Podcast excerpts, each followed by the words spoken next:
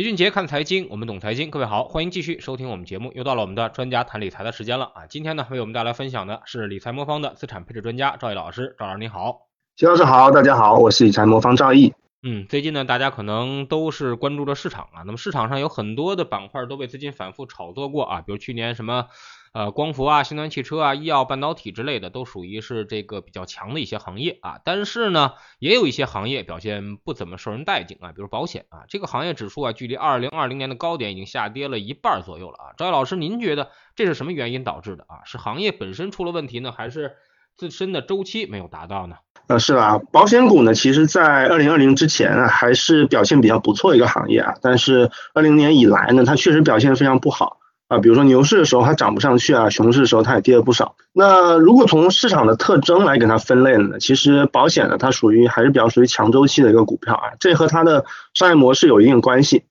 那保险公司呢，它的商业模式也不复杂，其实就拿着大家保单的这些钱啊去做投资，然后最后呢保费加上投资的收益呢减去它的理赔支出啊，就是它的利润。但是呢，保险行业有个特点啊，就是它的投资周期很长，哎，这个可能大家都听说过啊，因为比如像寿险这样的行业啊，它对应的负债啊都是非常远期的。因此呢，它短期的利润呢，受到它投资端的表现的影响，往往会比较大。那也因此呢，保险公司它的估值呢，也会出现说啊，比如说对利率啊，对股票市场有比较高的敏感性这种情况。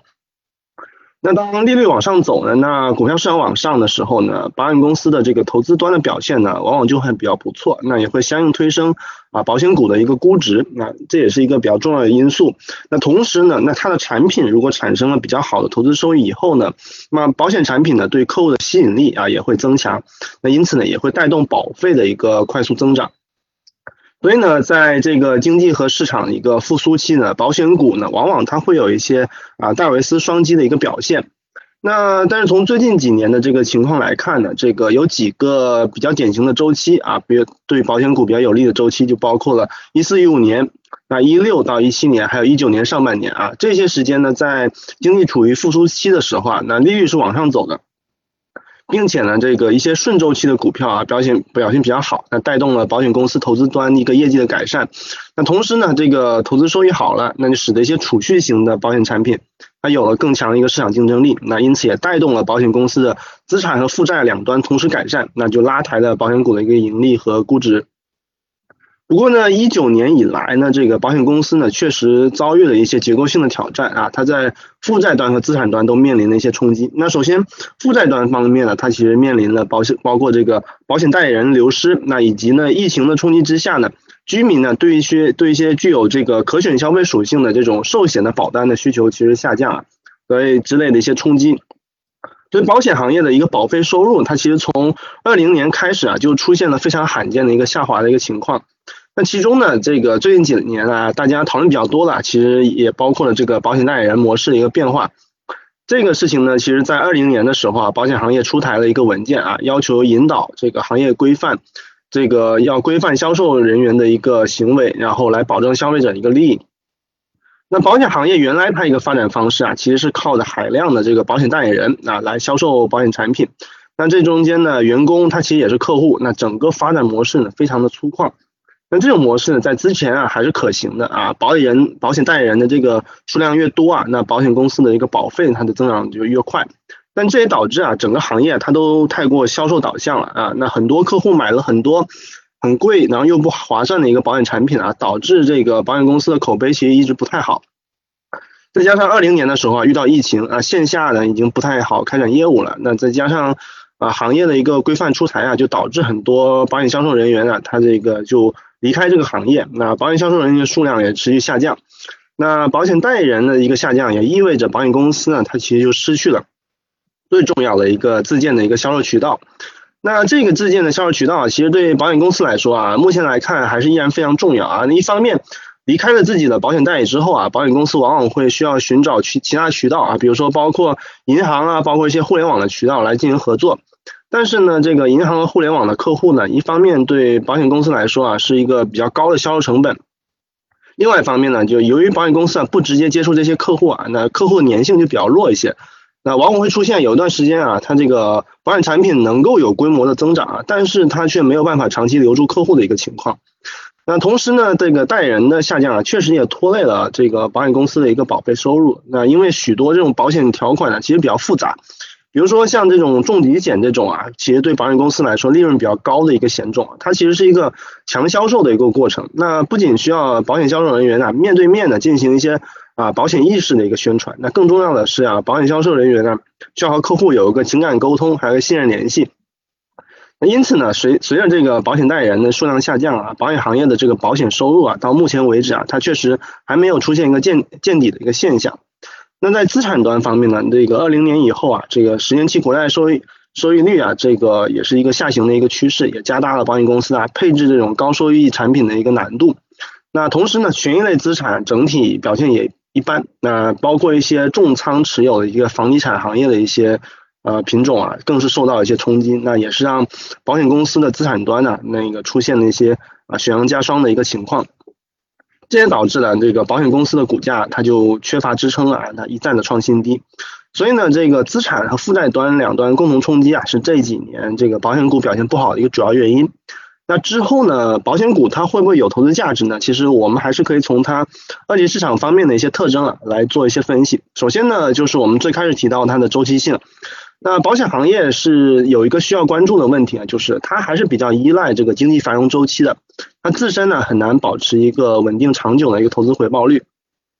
那在经济繁荣周期啊，那业绩增长它会比较快，那容易造成一种这个业绩啊常年保持稳定增长一个假象。那对应的就是说它估值啊也有可能水涨船高，就会迎来戴维斯双击。但是到这个经济衰退周期啊或者下行周期里面啊，又容易发生一些。啊，业绩估值双杀一个情况，那造成这个股价和这个市值啊就大幅缩缩水，那因而呢，这个保险股的估值啊一来一直以来它都是非常两极化。过去两年啊，这个网上经常有种说法啊，叫做啊，请珍惜多少多少钱以下的这个某某这个保险龙头啊，但是这个事实证明啊，对于这种个股还有行业来说啊，它估值低了，它可以更低啊，因此啊，那保险股它在底部停留时间啊可能会比较长。当然，对于投资者来说呢，也意味着啊，投资保险股呢，其实要做好这种耐得住寂寞的一个准备。另外呢，如果我们从这个投资收益的角度来看呢，这个保险股呢，这个整体的这个投资收益啊，其实并没有像大家想象那么耀眼。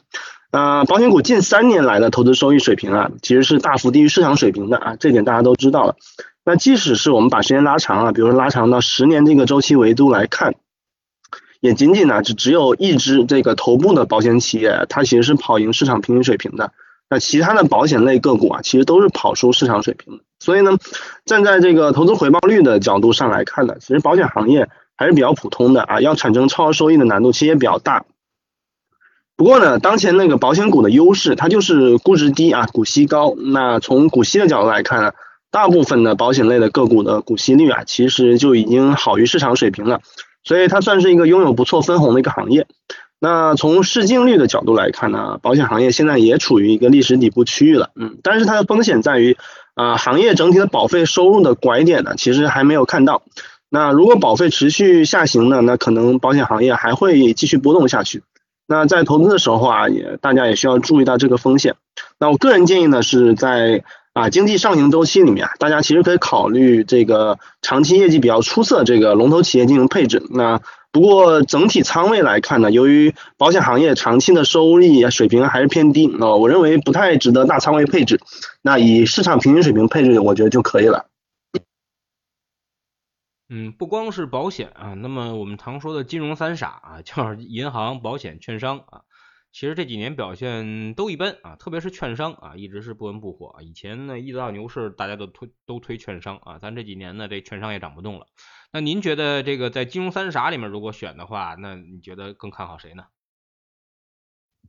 那是的，其实，在金融板块中啊，那除了保险，就是银行和券商了啊。我们可以逐个来看，其实银行股的话，其实也是和经济周期啊关系比较密切啊。那银行的利润呢？这个有三方面影响因素，我们都可以来看一下。第一个呢，它就是贷款量；第二个呢，就是存贷利差；那第三个就是坏账率。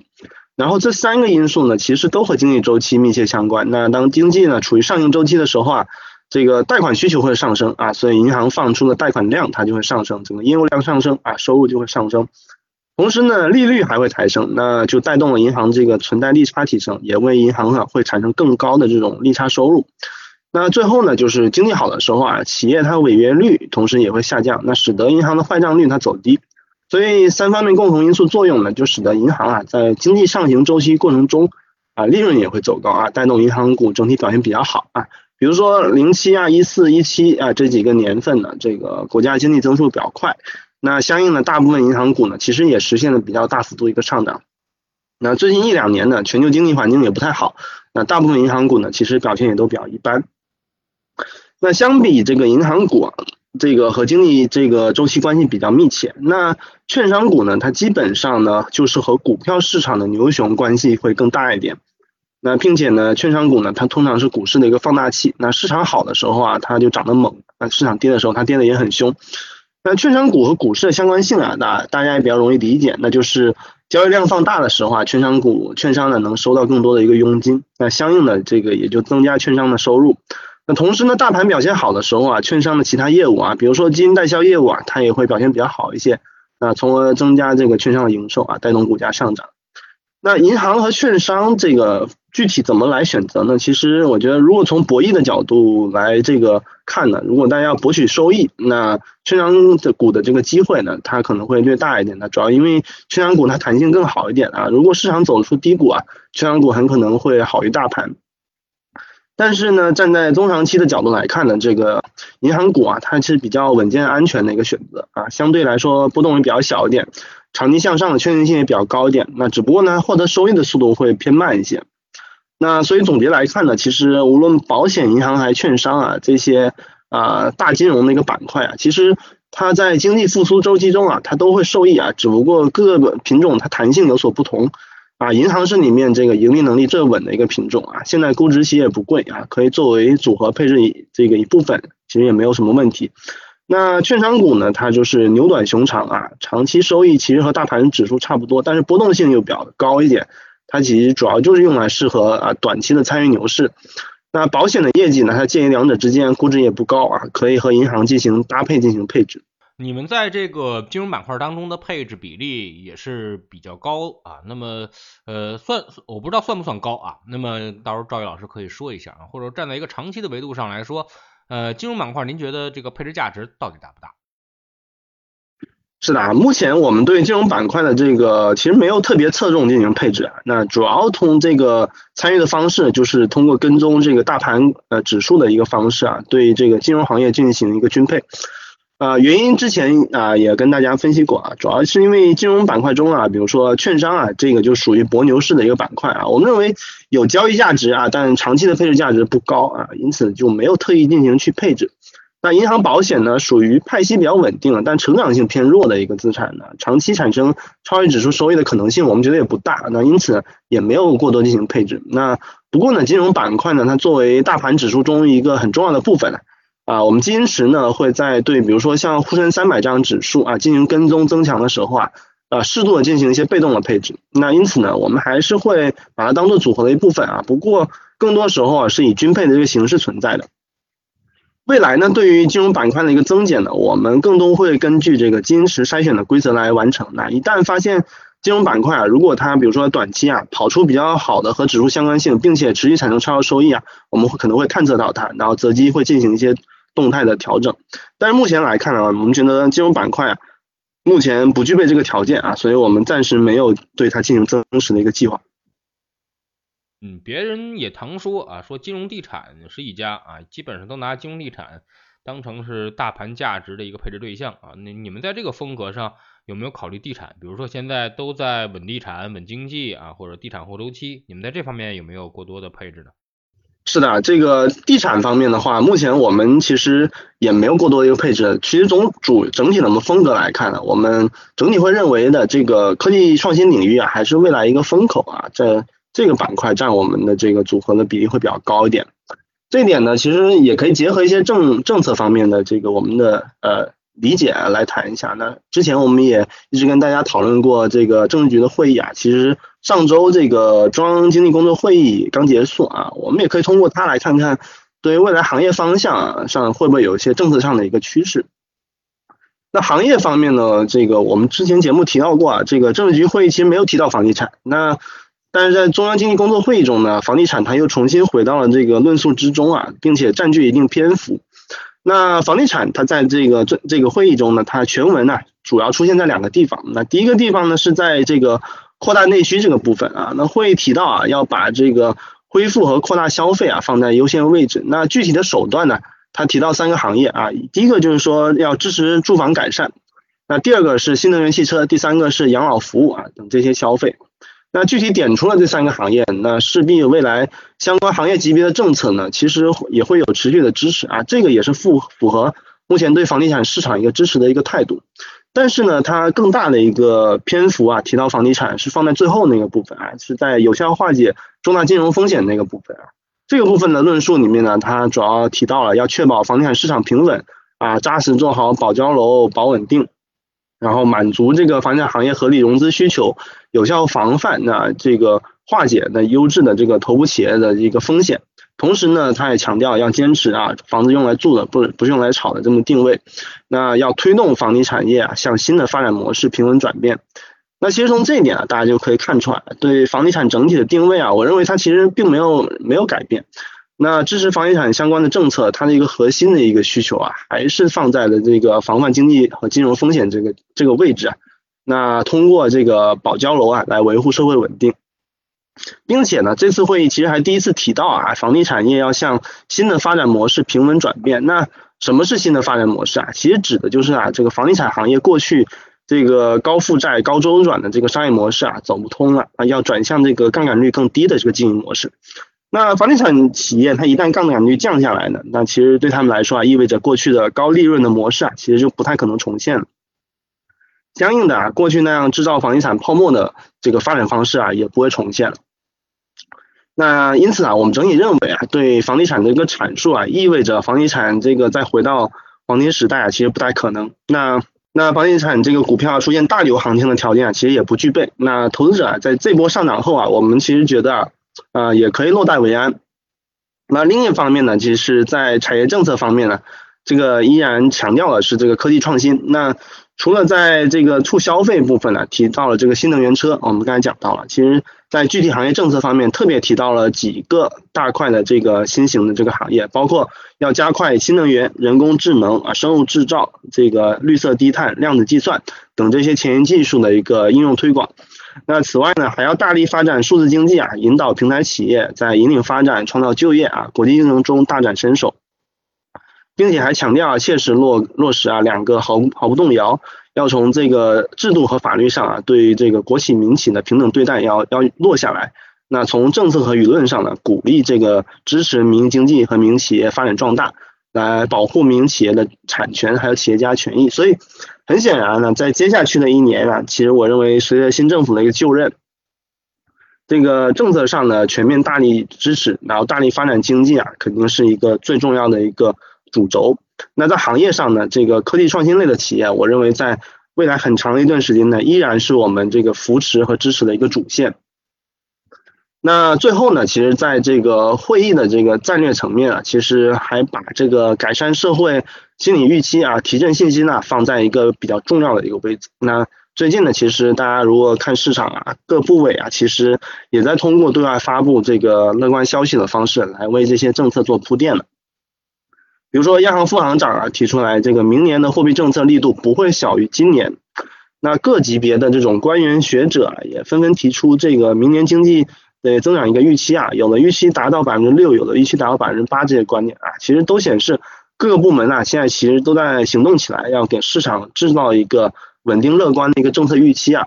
那所以我们认为呢，这个明年的这个资本市场啊，它依然会受到这个持续提振信心这个政策的一个支持，那迎来比较好的一个政策环境。